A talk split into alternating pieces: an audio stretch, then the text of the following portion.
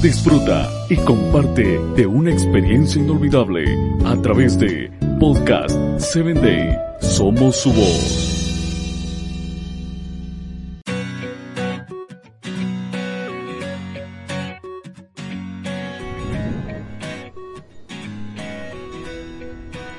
Hola, soy Sarita. Bienvenido a Encuentro con Jesús.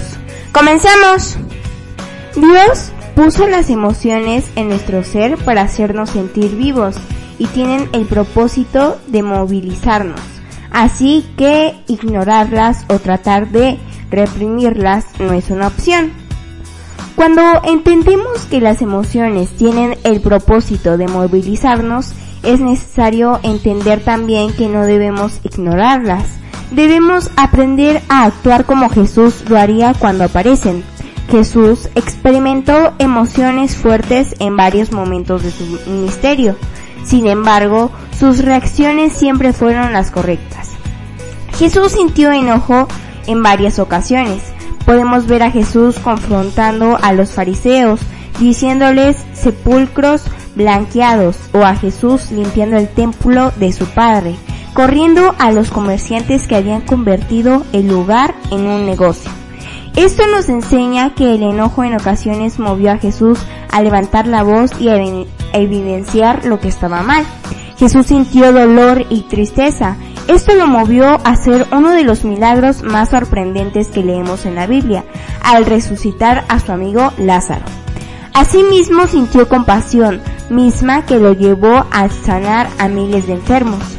Con esto aprendemos que cuando conocemos lo que agrada a Dios y actuamos en la consecuencia, los sentimientos pueden ser usados para guiarnos hacia el propósito que Él tiene para nosotros.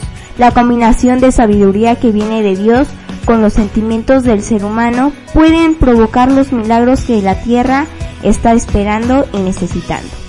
Ahora que sabes que Dios utiliza nuestras emociones para movilizarnos, te animo a que te detengas a escuchar su voz en medio de tu sentir y que te preguntes qué tienes que hacer con aquello que tanto te duele y entristece. Ora sobre lo que pasó para dar con aquello que te emociona y así comiences a moverte hacia su voluntad.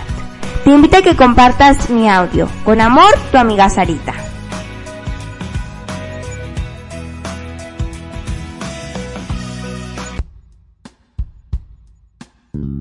Síguenos en www.podcast7day.com. Hasta el próximo episodio.